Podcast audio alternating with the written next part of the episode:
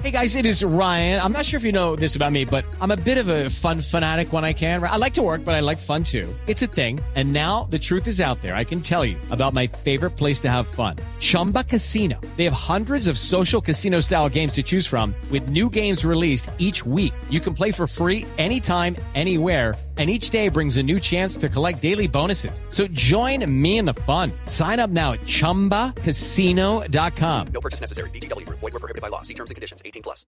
Y nos encontramos en la terminal aérea porque fue aquí donde la policía de tránsito hace unas horas realizó un puesto de control para inmovilizar todos aquellos vehículos que trabajan ilegalmente en este punto del occidente de Bogotá una mujer a bordo de un carro particular cuando se percató de que la policía estaba realizando precisamente estos controles, intentó escapar en reversa, luego por el carril contrario aceleró su vehículo, es allí donde golpea una uniformada, pero fue gracias a esas grúas de tránsito donde la mujer es inmovilizada, pero infortunadamente cuando una de las patrulleras intenta quitar las llaves del carro, pues termina su brazo aprisionado porque la mujer subió rápidamente el vidrio porque manifestaba que no iba a permitir que se llevaran su vehículo. Escuchen ustedes mismos lo que ocurrió en este punto del occidente de Bogotá. Aquí la señora no le quiere soltar el brazo a la compañera.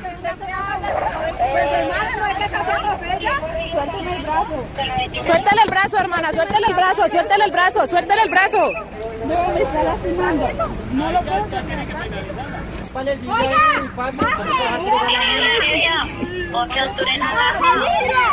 ¿Cómo le tiene el brazo? No rompa el vidrio. ¿Qué le pasa, vieja? Ah, el vidrio, ya, ya le brazo. No, pero ¿cómo le va a hacer eso, hombre? Le daña el brazo. Bájate y solucione